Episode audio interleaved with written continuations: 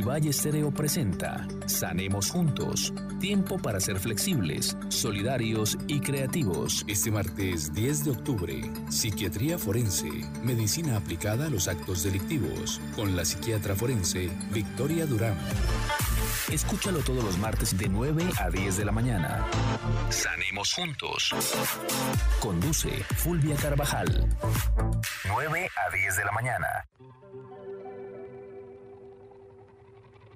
We were good, we were gold. Kind of dream that can't be sold. We were right till we weren't. Built a home and watched it burn. Mm, I didn't wanna leave I didn't wanna lie. Started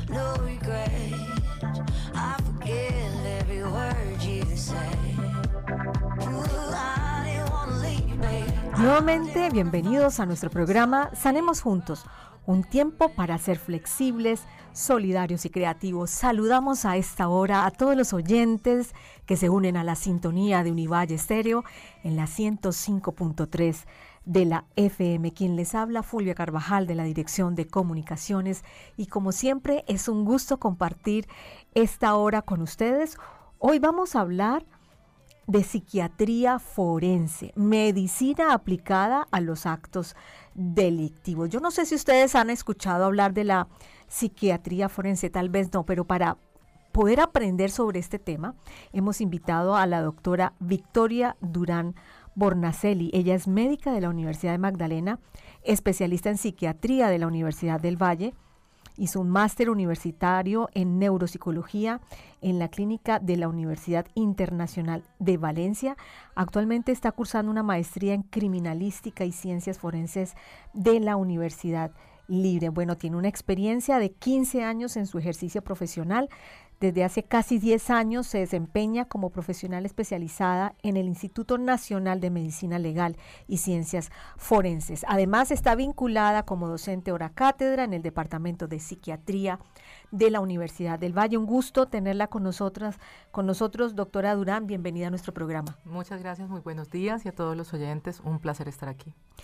Muy bien, también quiero dar la bienvenida a nuestro eh, asesor académico del programa, Gerardo Campo Cabal. Ustedes ya lo conocen, él es médico, psiquiatra, está vinculado también al Departamento de Psiquiatría eh, de la Facultad de Salud de la Universidad del Valle, exdecano de la Facultad de Salud de esta misma institución, maestrías en Educación y Administración. Un saludo muy especial para usted, profesor Campo. Eh, gracias Fulvia, buenos días para ti, eh, buenos días para la audiencia y, un, eh, y una bienvenida muy, muy cálida a la doctora Durán. es un gusto tenerla con nosotros. Muy bien, y quienes quieran comunicarse con nosotros, aprovechar que tenemos a la doctora Durán acá en nuestro programa para preguntarle sobre psiquiatría forense, lo pueden hacer al 322-3010. Recuerden, 322 3010. Quiero saludar a nuestro operador de radio para el programa de hoy, Germán Orozco. Un abrazo desde acá de la cabina. Muy bien, también pueden participar a través de las redes sociales en arroba univallecol en Instagram y arroba Universidad del Valle en Facebook con el acompañamiento de nuestra community manager Melisa Pantoja. Muy bien, estamos en este espacio radial de Univalle Estéreo. Sanemos juntos y como siempre esperamos que sea de su interés eh, nuestra temática de hoy. Pues le cuento, doctora Durán, que nosotros preguntamos a nuestra comunidad digital que si sabían qué es la medicina forense o qué hace un psiquiatra forense. Bueno, Rosas Dania dice, ni idea. Eh, Gea 8 dice, ni idea. José Chart, no, no sé. Eh, DQ, bueno, DQ Bits también dice, no, no tengo ni idea. Simón tampoco sabe. Mejor dicho, no sabemos, no sabemos mucho de este tema, así que precisamente por eso va a ser muy interesante. Entonces le propongo que iniciemos por ahí. ¿Qué es lo que hace un psiquiatra forense, porque uno dice medicina forense y ustedes me perdonarán, ustedes me perdonarán la ignorancia, siempre eh, se asocia a difuntos la medicina forense. Entonces cuando uno dice, bueno, psiquiatría forense, queda plop. ¿Qué hace un psiquiatra forense? Bueno, genial empezar por ahí porque me parece importante que podamos divulgar y, y ¿por qué no aclarar muchas de estas dudas? Efectivamente, cuando las personas piensan en lo forense, eh, no imaginan nada bueno y generalmente están pensando en morgues, en necropsias, en personas fallecidas, en accidentes graves. Y desafortunadamente, pues eso no es que no sea cierto, es cierto, pero va mucho más allá. Entonces, cuando hablamos de psiquiatría forense, estamos hablando de aplicar los conocimientos, las técnicas y la ciencia de la psiquiatría, desde la medicina, a la administración de justicia. Entonces se abre inmediatamente el campo de acción del psiquiatra en el terreno forense. Inmediatamente nos salimos del terreno solamente clínico, es decir, no estamos hablando solamente de decir si una persona tiene una enfermedad mental o no, no estamos hablando de medicar a nadie, estamos hablando de analizar la conducta humana y ver esa conducta humana qué puede tener que ver con un hecho que se está investigando con un delito, con una situación judicial que se necesite resolver. Entonces el psiquiatra entra como una persona experta en conducta humana para tratar de orientar a las personas que tienen que ver con los procesos judiciales, o sea, a un juez, a un fiscal, a un abogado, y tratar de orientarlo de por qué tal vez este individuo pudo haber cometido esa conducta, si al momento de cometer esa presunta conducta tenía algún problema mental que hubiese favorecido que cometiera ese, delito o ese hecho, o si una víctima, por ejemplo, de un delito quedó afectada en su salud mental y en qué medida pudo haber quedado afectada en su salud mental a raíz de unos hechos. Entonces abre completamente un panorama inmediatamente enorme para la aplicación del conocimiento de la disciplina de la psiquiatría a la administración de justicia. Eso es la psiquiatría forense. Bueno, sería bueno ilustrarlo con casos casos concretos. Aquí, como usted nos lo ha explicado, digamos que el psiquiatra forense, por un lado, se puede ocupar de los victimarios, de quienes cometen los delitos para evaluar esa conducta que usted, que usted nos está explicando. Y por otro lado, también lo puede hacer para analizar a las víctimas, de cuáles son los efectos, por ejemplo, en esos casos de violencias basadas en género. Sería un, ejemplo. De acuerdo con su experiencia, cuéntenos para recrear un poco eh, eh, las acciones o el accionar de, un médico forense, de un psiquiatra forense. Bueno, pensando precisamente en, esa, en esas dos perspectivas, si lo vemos desde el victimario, efectivamente lo que más nos solicitan es determinar si al momento de que una persona supuestamente cometió un delito tenía una enfermedad mental, porque pues luego de cometer un delito vienen una serie de consecuencias penales y muchas personas dicen, mire, es que cuando esto ocurrió yo tenía una enfermedad, yo estaba enfermo, no sabía lo que hacía. ¿sí? En Colombia existe una figura que se llama la inimputabilidad. Es decir, que una persona, a pesar de haber cometido un delito, en el momento que lo cometió estaba tan enfermo mentalmente, tenía un trastorno tan grave que no podía entender que lo que estaba haciendo estaba mal o no podía determinar su comportamiento para actuar de una manera distinta. Entonces muchas personas, luego de cometer un delito, dicen, mire, yo tengo historia psiquiátrica, yo sufro enfermedades, yo tengo esto, tengo lo otro. ¿Para qué? Para poder eh, eh, argumentar que tenía un trastorno mental al momento de cometer un delito. Ahí entra la psiquiatría forense a analizar no solamente la existencia de una enfermedad mental, sino si de verdad esa enfermedad mental era capaz de anular la capacidad de una persona de entender que lo que está haciendo no está bien, que es ilegal o que es ilícito. ¿Sí? Y si de verdad esa enfermedad era tan grave para que la persona no pudiera controlar su comportamiento. Entonces la inimputabilidad es, a falta de otra palabra, eh, en la realidad es extraña, o sea, no es lo común. Pero no es raro que la gente intente argumentarla. Ahí tenemos un ejemplo claro de la aplicación de la psiquiatría forense. Analizamos la conducta, analizamos cómo es la historia de vida de esa persona antes de ese presunto delito, cómo fue el comportamiento durante esos hechos y qué pasó después, para poder decirle a la autoridad, mire, esta persona no tiene enfermedad mental. O de pronto sí tuvo enfermedad mental, pero esa enfermedad mental no tuvo absolutamente nada que ver con este delito que lo acusan. De hecho, existe un, tal vez una suerte de prejuicio frente a las enfermedades mentales y la gente suele pensar que el enfermo mental por naturaleza es agresivo y eso no es la realidad. Claro, hay enfermedades mentales que pueden producir agresividad, pero no es la, gran mayoría de los casos. Nuestros pacientes sufren mucho y además eh, tampoco es cierto que la enfermedad mental uno de los síntomas sea delinquir ¿sí? Entonces, el psiquiatra forense tiene un rol aquí muy importante. Porque Una gran responsabilidad. Sí. Hablemos del caso de las personas que padecen esquizofrenia. Eh, bueno, nosotros hemos acá con el profesor Campo, hemos hablado de la esquizofrenia y también hemos intentado desmitificar a las personas que padecen esquizofrenia que no son eh, necesariamente agresivas, sino en casos, de, eh, en casos extremos. Estas personas, en estos casos extremos, podrían cometer eh, un crimen.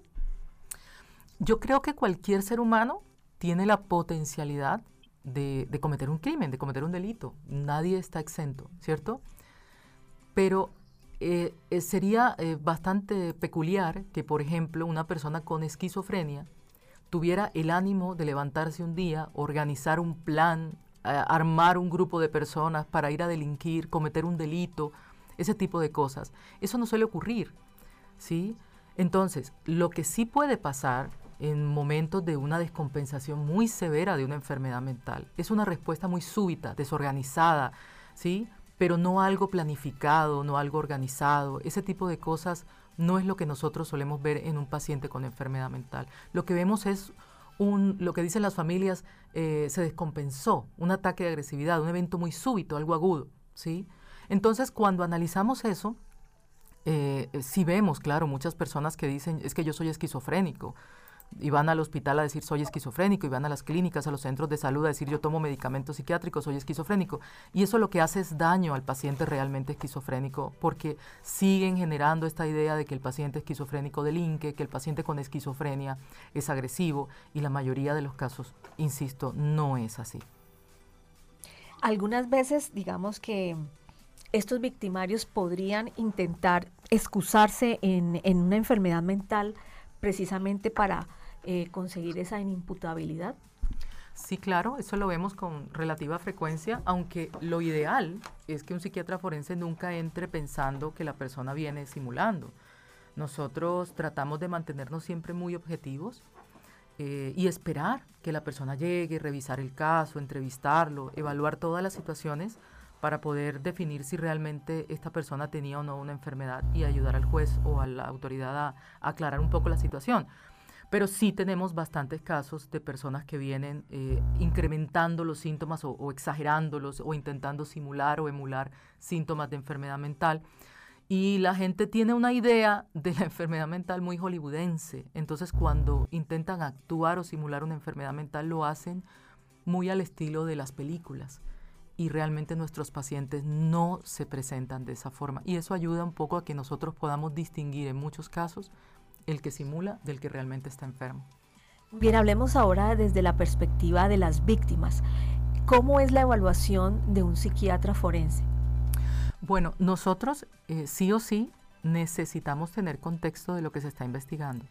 Un psiquiatra forense sin una buena solicitud de qué es lo que necesita eh, la autoridad o el abogado y sin un expediente que nos diga qué es lo que se investigó, cuál fue el delito, de qué fue víctima la persona, no puede actuar, no va a poder hacer un buen trabajo.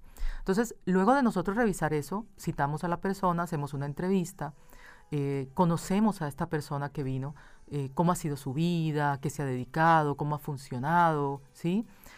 Y en qué momento de su vida ocurrieron estos hechos, ocurrió este delito del cual fue víctima, esta situación. Y a partir de ahí, ¿qué pasó con su vida? Entonces lo que nosotros, a lo que nosotros le apuntamos es a tratar de mirar ¿En qué cambió el antes y el después de esos hechos? Para ver si hay un deterioro en el funcionamiento de la persona, si hay un deterioro en su salud mental. No solo si hay historia clínica, porque mucha gente no consulta, sino de verdad ese deterioro, esas afectaciones. Exploramos la parte emocional, las ideas, cómo ve el futuro, ¿sí? Y con eso vamos aclarando un poco si de verdad hubo o no y, qué tipo de afectaciones pudo existir de ese delito que se está investigando. ¿Qué tipo de pruebas, precisamente para poder ustedes analizar esto que nos está contando, qué tipo de pruebas utiliza un psiquiatra forense?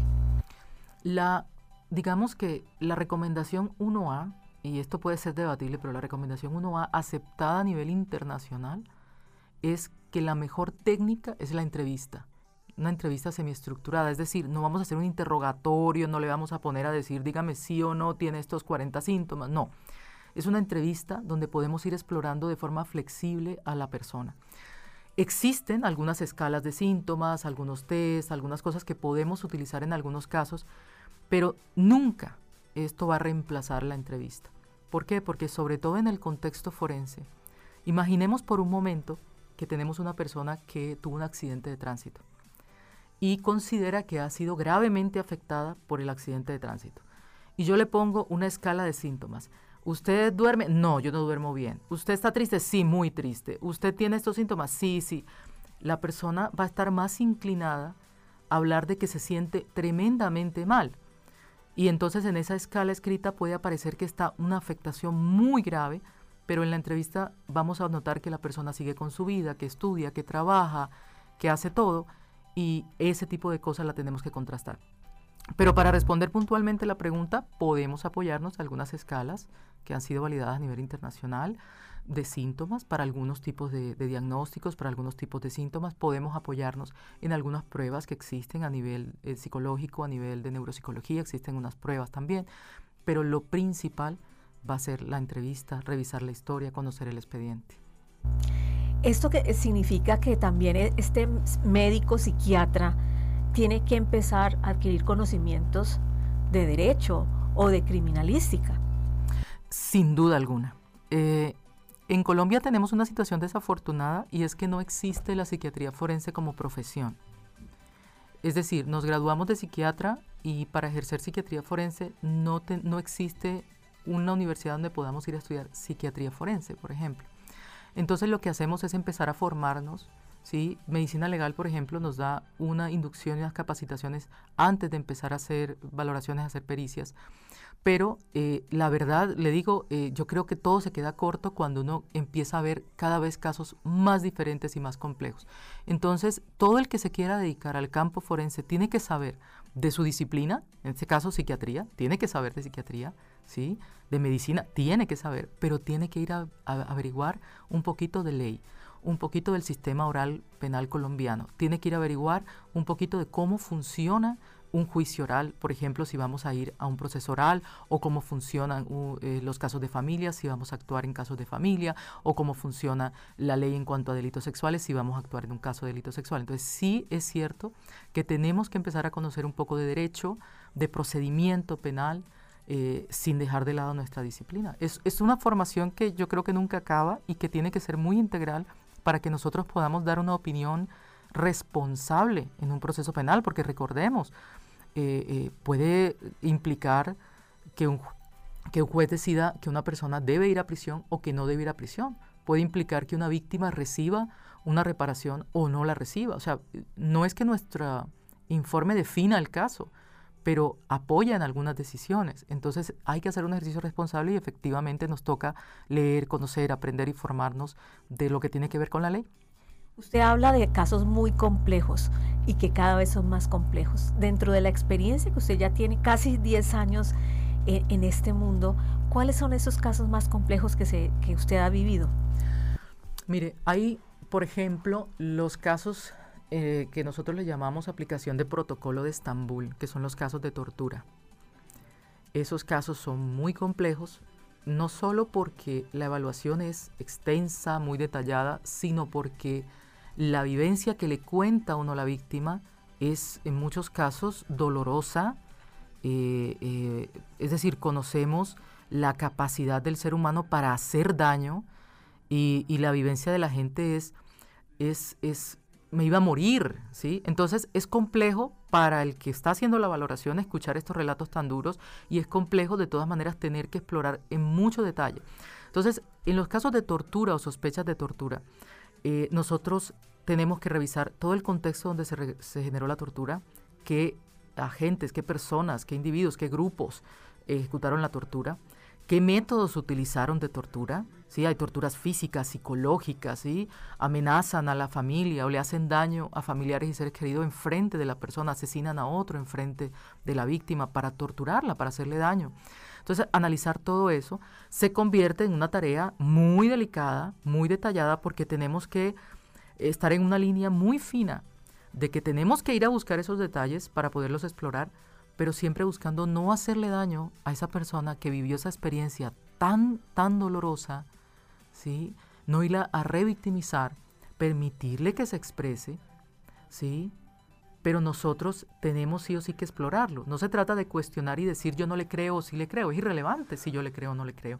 Permitir que se exprese sin revictimizar. Y eso es complicado. Y eso no es solamente ir a leerlo en un libro que me diga cómo no revictimizar a la gente, sino que realmente tenemos que eh, tener experiencia y muy probablemente al inicio tener valoraciones acompañadas de otras personas que tengan más experiencia que nosotros para ir poco a poco afinando esas habilidades clínicas de entrevistar.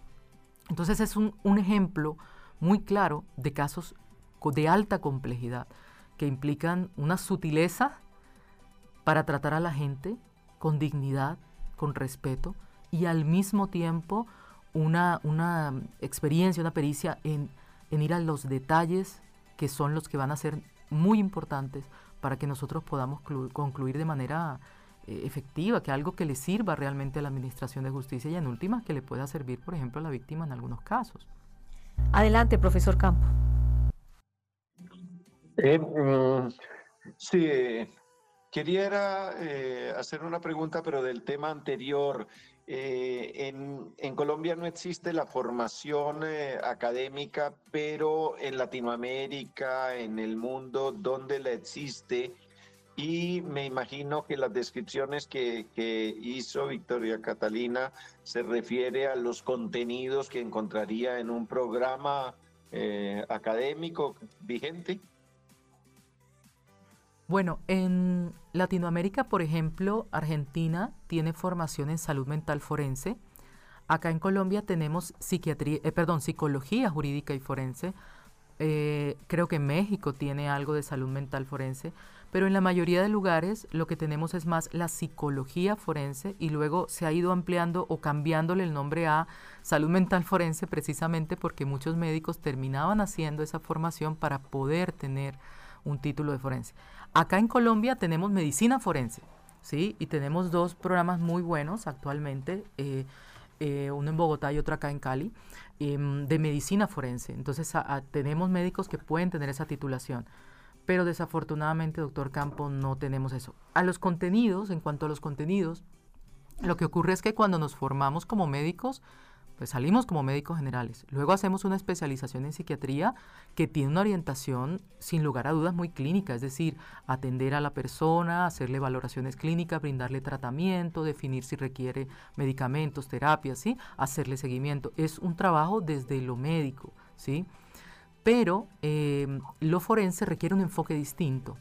Entonces, para hacer una formación en forense, para que una universidad haga una formación en forense, tendría que luego de, ser psiquiatra, para ser psiquiatra forense, darle, por ejemplo, una formación en, normas, ¿sí? tanto colombianas como internacionales, explicar en qué consiste eh, el derecho penal colombiano, cómo se puede aplicar el conocimiento de la psiquiatría allí y, en y hasta dónde podemos llegar y hasta dónde no. ¿sí? Tendríamos que también ir a formarnos o ir a adquirir mayor experiencia todavía en técnicas de entrevista, ya no con un enfoque clínico, sino con un enfoque forense. Eh, conocer jerga judicial, que es sin lugar a dudas necesaria, y, ¿por qué no?, tener prácticas eh, directamente en contextos de procesos judiciales. Entonces, la formación tiene que ser complementaria. La sola psiquiatría no nos alcanzaría y tendríamos que hacer un poco más. Por eso decía hace un rato que, por ejemplo, en el Instituto Nacional de Medicina Legal y Ciencias Forenses, antes de hacer la primera pericia, nosotros nos hacen todo un proceso de inducción y de entrenamiento. Y las primeras evaluaciones que hacemos, las hacemos con acompañamiento, con monitoreo de un psiquiatra que ya ha sido formado en esa área. Además, claro está la formación continua que nosotros realizamos, eh, muchos cursos diplomados para poder precisamente estar cada vez más actualizados. hablemos del campo de la medicina, de la psiquiatría forense en Colombia, en nuestro país. Con todo en nuestro contexto de tanta violencia desde tantos niveles, eh, digamos que se ha ido ampliando el campo de acción del psiquiatra forense? Bueno, yo creo que siempre ha sido amplio, o bueno, desde hace mucho tiempo es amplio, pero sí es cierto que, eh, por ejemplo, usted va a la unidad básica de Cali, o sea, a la sede de medicina legal de aquí de Cali, que queda en San Fernando. Nosotros en el grupo de psiquiatría y psicología somos tres psiquiatras, acá en Cali, solo en Cali, pero tenemos otro en Tuluá, ¿sí? también hay psiquiatra en Popayán, hay psiquiatra en Pasto, estoy hablando del área suroccidente del país, porque en el resto del país el instituto tiene psiquiatras por todas partes casi, ¿sí? tres psiquiatras. Y si en este momento piden una valoración psiquiátrica forense, creo yo que ya tenemos agenda para enero. Entonces se podrá imaginar usted la cantidad de... O sea, si alguien necesita una un informe de psiquiatría forense, no tiene cita, sino hasta enero, es decir, dos, tres meses prácticamente. Entonces, lo que quiero decir con esto es, cada vez eh, hay más eh, solicitudes porque mm, digamos que no solo las fiscalías, los jueces, sino los abogados en general, se dan cuenta que muchos casos la requieren. Y el instituto, para los casos penales, por ejemplo, brinda servicios con total gratuidad. Entonces imagine una persona que está siendo acusada de un delito, que realmente no tiene el dinero para pagar un psiquiatra forense particular, que eso es costoso, pues puede acceder a los servicios del instituto, ¿sí? Pero, pero realmente la cantidad de casos, porque la cantidad de procesos en Colombia es grandísima. Y si a eso le sumamos víctimas de violencias, de conflicto armado, o sea, realmente se nos va mucho más grande. Afortunadamente siempre tenemos eh, a la par a la psicología forense que nos ayuda muchísimo también porque ambas disciplinas tienen que ver con la conducta humana. Lo único que de pronto el psiquiatra ya tiene además esta formación o este énfasis en lo médico, ¿sí? que de pronto el psicólogo no lo va a tener, pero digamos que ambos podemos explorar todo lo que tiene que ver con la conducta humana y la salud mental de las personas. Muy bien, estamos en este espacio radial de Sanemos Juntos. Hoy estamos hablando sobre psiquiatría forense con la doctora Victoria Durán. Regresamos después de los siguientes mensajes institucionales. Ahora podrás tener a Univalle Estéreo en tu celular o tablet. Descarga nuestra aplicación desde tu dispositivo Android en Google Play Store. Búscanos como Univalle Estéreo. Univalle Estéreo. Univalle Estéreo 105.3, como tú la querías. Ahora, más cerca de ti. ¿Tienes un emprendimiento, proyecto musical, cultural y ambiental a favor de la ciudad de Cali? Univalle TV te brinda un espacio en el programa Entre Líneas. Escríbenos a area.medios@correunivalle.edu.co. Agéndate para vivir la octava FIL Cali, Feria Internacional del Libro de Cali 2023, del 12 al 22 de octubre en el Boulevard del Río, Nápoles, ciudad invitada de honor. Son más de 800 charlas con autores nacionales e internacionales a las que podrás asistir de manera gratuita. No te querrás perder este evento de ciudad que enorgullece a Cali ya puedes tener en tu dispositivo los medios de la Universidad del Valle. Univalle TV Play. Programación exclusiva, música, deportes, ciencia, cultura y mucho más. Descárgala ya en App Store y Play Store. Univalle TV Play. Los medios de la Universidad del Valle en Univalle TV Play.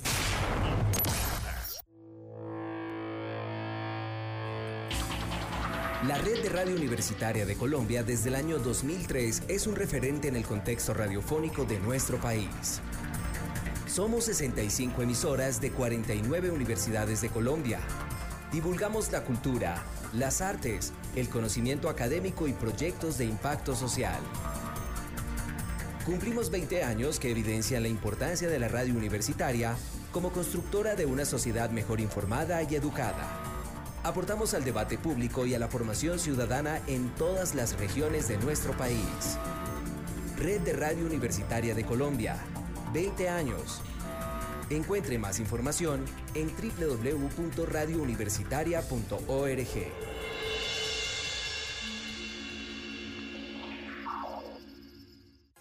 Regresa a Territorios de Paz, el programa institucional de paz de la Universidad del Valle. Todos los sábados a las 9 y 30 de la mañana. Un espacio donde nuestros oyentes podrán participar y conocer acerca de los procesos que se adelantan en nuestra alma mater. Territorios de Paz. En Univalle Estéreo 105.3 del FM, como tú la querías. Descarga gratis nuestra aplicación para dispositivos móviles. Escucha todos los programas en tiempo real. También puedes visitar nuestras redes sociales y participar en nuestra emisora. Síguenos en Facebook como Univalle Estéreo. Facebook Univalle Estéreo. Síguenos en Twitter como arroba Univalle ST. En Twitter arroba Univalle ST. Univalle Estéreo. Como tú la querías. Univalle Estéreo presenta Sanemos Juntos. Tiempo para ser flexibles, solidarios y creativos. Este martes 10 de octubre, Psiquiatría Forense, Medicina aplicada a los actos delictivos, con la psiquiatra forense Victoria Durán. Escúchalo todos los martes de 9 a 10 de la mañana. Sanemos Juntos. Conduce Fulvia Carvajal. 9 a 10 de la mañana. Red Empresarial, el informativo de la Facultad de Ciencias de la Administración de la Universidad del Valle. Todos los miércoles a las 8 de la noche por Univalle TV, con repetición los sábados a las 7 y 30 de la noche y por Univalle Estéreo los viernes a las 9 de la noche. Análisis, información y actualidad. Red Empresarial, la academia al servicio de la comunidad.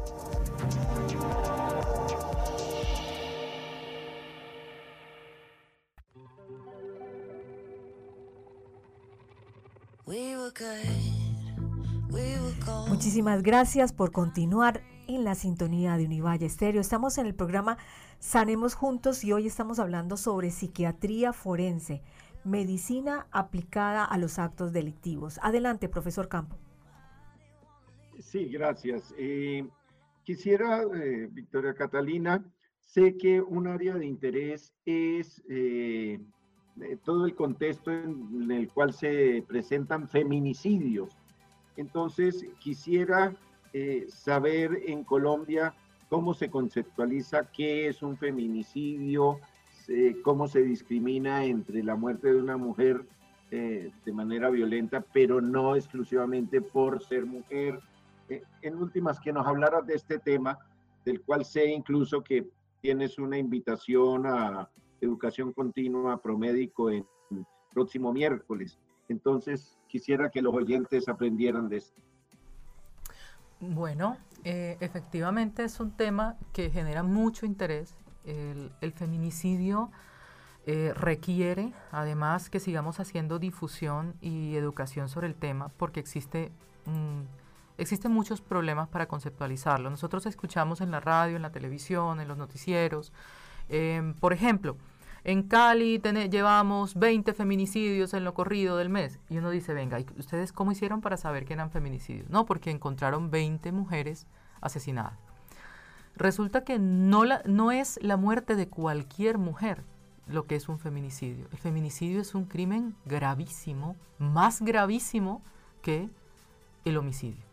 Entonces no podemos llevarlo al mismo terreno de un homicidio común. Entonces cuando confundimos el homicidio de cualquier mujer con un feminicidio, creo que sin querer estamos reduciéndole un poco la importancia y la distinción que le tenemos que dar al, delito del, del, feminicidio. Podríamos definirlo de manera muy concreta como el asesinato de una mujer. En Colombia está limitado a que el asesinato tenga que ser perpetrado por un hombre. ¿sí? Entonces, el asesinato de una mujer por su condición de ser mujer, ¿sí? Por los roles que implica ser mujer, por cuestiones de asimetría, control o poder que tienen que ver con aspectos socioculturales de lo que pueda implicar ser mujer en una sociedad.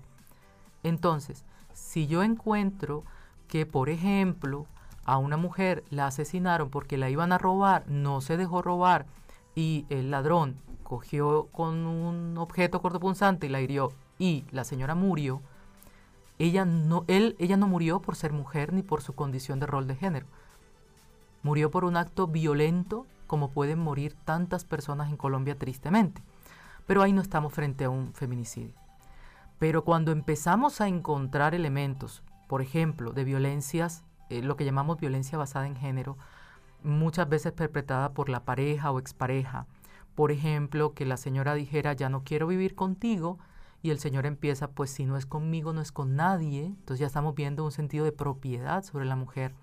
O es que tú tienes que hacer lo que yo diga porque tú eres mía. Entonces se cosifica a la mujer, se le busca controlar a la mujer, se le ubica en un rol que queda por debajo del rol del hombre y entonces el hombre siendo superior tendría el poder de decidir qué hacer con ella incluso con su vida. Se deshumaniza la figura de la mujer para convertirla en una cosa. Miren lo grave que es. Entonces no es simplemente la muerte de una mujer, sino es que esa mujer fue asesinada en un contexto de violencia basada en género. Por eso cuando yo hablo del tema siempre digo que el feminicidio es un crimen de odio, es un crimen de discriminación, es un crimen muy, muy, muy grave, sin querer decir que el homicidio de por sí no lo sea. En el caso, por ejemplo, de Luz Mary Tristán, se configuró un feminicidio. Lo que pasa es que ya el término jurídico lo, va a definir en últimas el juez del caso, ¿sí? Em, yo trato de ser muy cuidadosa, de no referirme a un caso que esté todavía en curso, que no se haya decidido, sobre todo porque tampoco sabemos si de pronto el caso nos llega a medicina legal y tengamos nosotros que intervenir. Entonces yo no hago, digamos, eh, eh, prefiero no hacer opiniones sobre casos de los cuales no estoy plenamente empapada. Pero digamos que para hacer un ejemplo, Supongamos que encontramos que hay una historia de violencia de pareja, que hay agresiones múltiples, ya sea que hayan sido denunciadas o no, que hay testimonios y formas de probar que eh, efectivamente hubo una, dinámica donde el hombre prácticamente se creía dueño de la mujer, donde la controlaba, donde decidía qué hacer, cómo hacer, cuándo lo vas a hacer, cuándo vas a salir, con quién vas a salir, con quién no puedes salir, qué puedes y no hacer con tu vida. Ahí hay una dinámica de asimetría, de control, de poder, ¿cierto? Donde el rol de la mujer queda relegado a la, a, la sumisión, por decirlo de alguna manera. ¿Y qué pasa si esta mujer no lo acepta? Y entonces empiezan a existir unas conductas violentas del hombre porque no la puedo controlar, ella no se pone en el lugar que yo considero que debe tener, entonces la tengo que controlar a través de la violencia. Entonces miren que ya tenemos un contexto distinto, ¿sí? Entonces, si este eh, asesinato se da al final porque eh, el hombre no acepta que la mujer no tome ese rol que él le ha dado, en esa condición que él considera tener por ser mujer, miren que se está configurando lo que yo les decía del feminicidio, que no es simplemente que se mata a una mujer, sino es por su condición, su rol que se le ha dado en, el hecho de ser mujer. Entonces ahí sí podríamos hablar de un feminicidio. Adelante, profesor Campo. Algunas de las eh, eh, etiologías, orígenes del asesinato de una mujer por ser mujer, eh, me hicieron pensar que también puede ocurrir en el sentido inverso. Quisiera saber si eso es así y, en qué proporción o qué número de valores absolutos por año hay masculinicidios eh, en Cali. Mire que ese es un tema muy interesante porque realmente no hay un desarrollo jurisprudencial frente a eso y realmente las cifras de eh, homicidios no se miden, eh, en el caso de los hombres, no tenemos una medida de cuántos hombres son asesinados por su rol de ser hombres, ¿sí? Y eso es bien interesante, ¿no? Porque realmente uno se cuestiona sobre eso, pero en este momento no tenemos. Em, eh, yo pienso, y ahí sí ya voy a dar una opinión de, de, digamos, lo que conozco, lo que he visto, lo que, la experiencia que he tenido, que sí hay violencias basadas en género en contra de los hombres. Sí existen, ¿sí? Existen presiones psicológicas y sociales sobre lo que se supone que debe ser y cómo debe actuar un hombre, y qué debe hacer en el hogar, y qué debe hacer como padre, y qué debe hacer como hijo. que sin lugar a dudas yo pienso que a veces lo llevan a unos puntos de presión bastante extremos de alcanzar unas metas prácticamente ideales e inalcanzables de lo que debe ser este supuesto hombre perfecto en nuestra sociedad, que no solo trabaja y aporta, sino que no se queja, no llora, no sufre, no nada y todo lo resuelve. Y creo que estamos en un punto donde no solamente se ha venido replanteando el rol de la mujer en la sociedad, sino claro, el rol del hombre, pero de maneras distintas, porque somos distintos en, en la forma como nos adaptamos a las cosas. Yo no sé si algún día, profesor Campo, llegaremos a tener un desarrollo que nos permita entender estos fenómenos de, de, las agresiones en contra de los hombres por el rol que se les ha dado en la sociedad, pero creo que no, no hemos avanzado mucho en eso. Profesor Campo, hace un rato usted se refería a las personas que son simuladoras, que pretenden tener o que se configure en ellos eh, una enfermedad, un trastorno mental eh, que no tienen. ¿Podría complementar, por, por favor?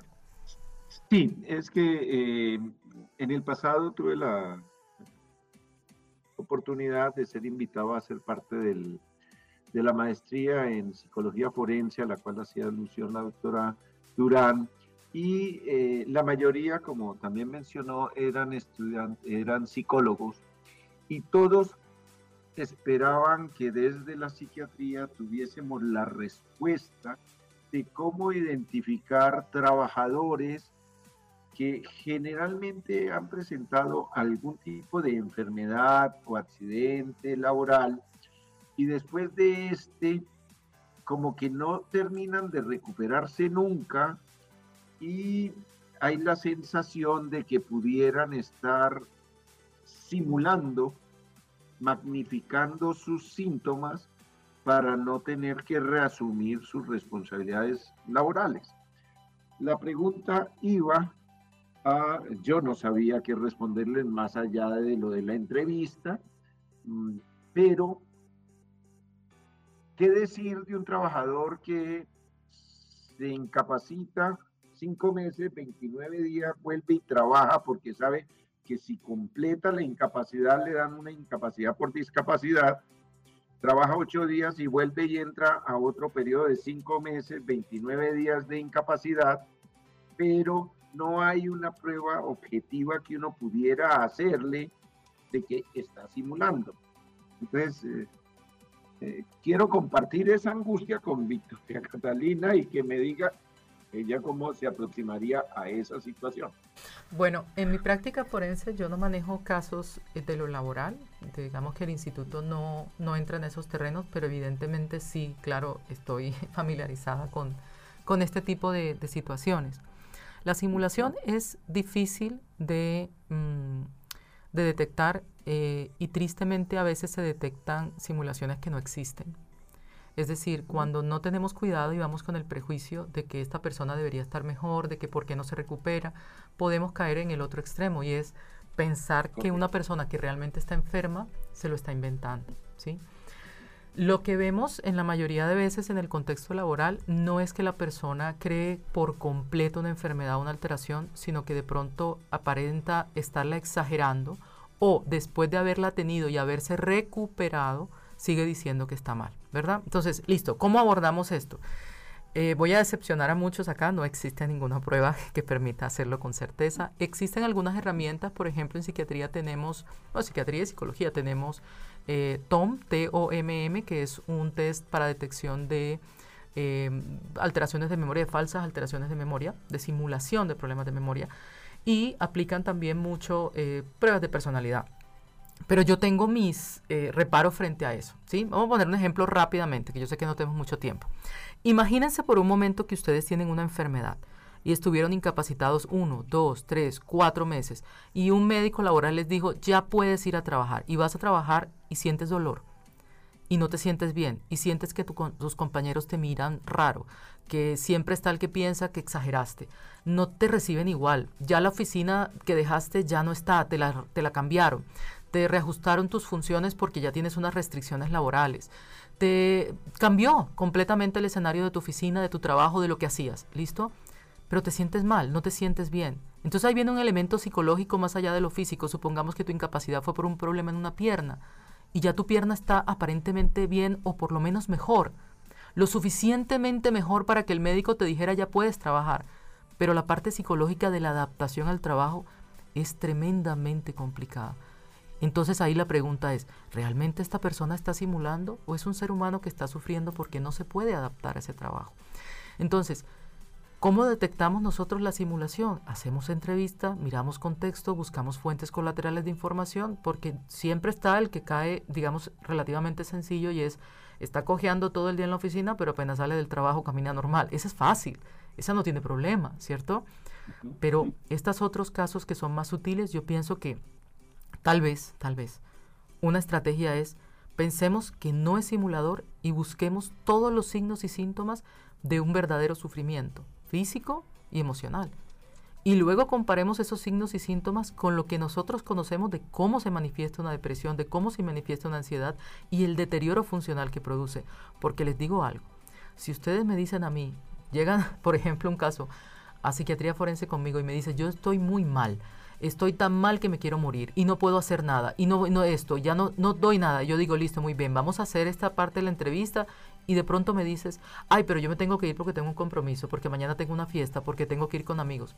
Entonces eso que tú me estás diciendo que estás tan mal, pero tan mal, que no te daban ni ganas de hacer nada, no cuadra con lo que yo veo en la entrevista.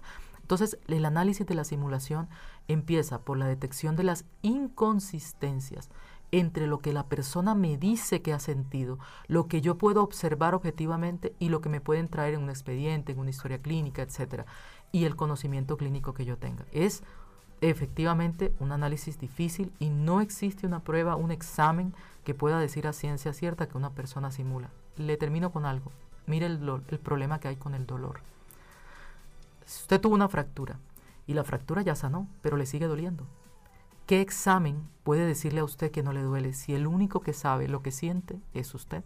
Entonces, miren lo difícil que puede llegar a ser. Y el dolor de una fractura puede durar años. No, es que cada vez que hace frío me duele mm. y vuelve y recuerda el dolor.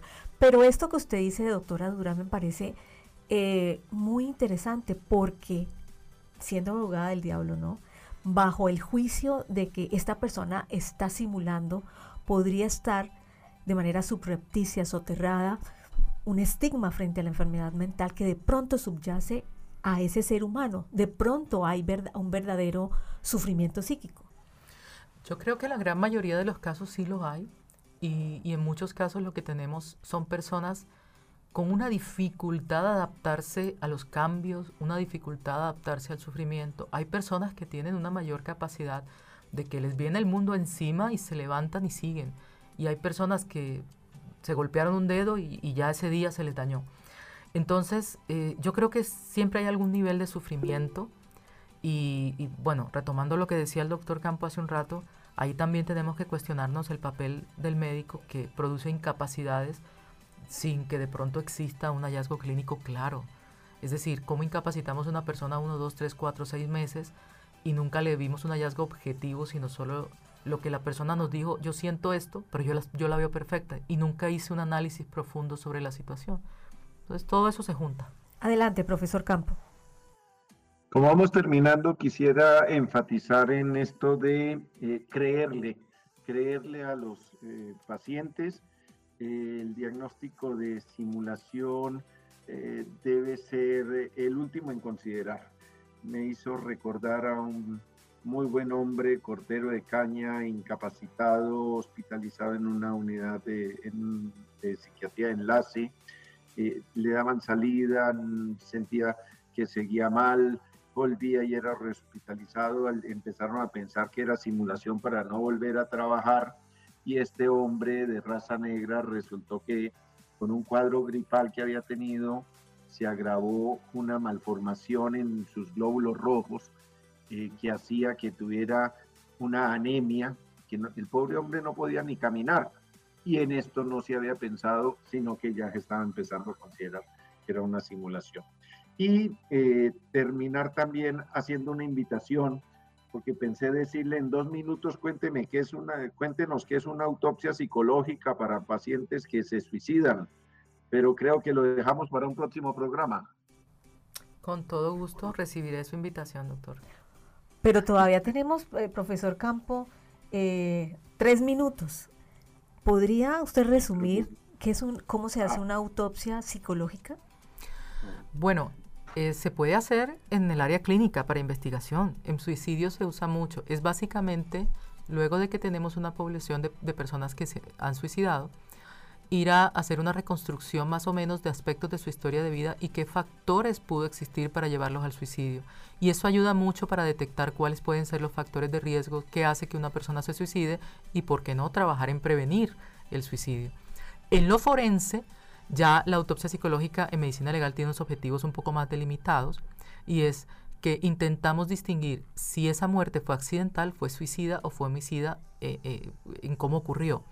Entonces nosotros qué hacemos? Tratar de buscar cómo era la conducta de la persona. Entrevistamos personas que conocieran al fallecido de manera cercana, ¿sí? gente de la familia, del trabajo, del contexto social, de varias áreas, que nos digan cómo era, cómo reaccionaba ante el estrés, cómo reaccionaba ante los problemas, cómo se comportaba, qué hacía cuando tenía una dificultad y eh, si tenía antecedentes de enfermedad mental, si tenemos historia clínica, todo eso. Y luego lo comparamos con la presunta forma en que murió. Y vemos si eso realmente encaja o no para poder orientar a la autoridad y decirle, pues mire, eh, esta supuesta enfermedad mental no, no era tal y esta persona no tenía estas tendencias a hacer conductas autolesivas. Eso no descarta al 100% la posibilidad de un suicidio, pero muchas veces ayuda a la autoridad para seguir investigaciones en donde la forma en la que la persona murió, la manera de muerte está en duda. Venga, ¿se suicidó o lo asesinaron? Y allí podemos tener una participación importante desde la psiquiatría forense. Bueno, una gran responsabilidad tiene aquí el psiquiatra forense, muy interesante porque no solamente depende de sus conocimientos como médico, además como psiquiatra, sino que debe conocer la ley y todo lo relacionado con la criminalística, como con el derecho penal específicamente. Muchísimas gracias a la doctora Victoria Durán por acompañarnos a comprender cómo es el quehacer de un psiquiatra forense.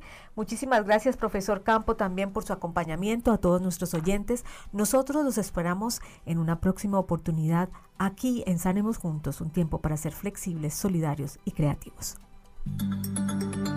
Univalle Stereo presenta Sanemos Juntos, tiempo para ser flexibles, solidarios y creativos. Escúchalo todos los martes de 9 a 10 de la mañana. Conduce Fulvia Carvajal. Sanemos juntos.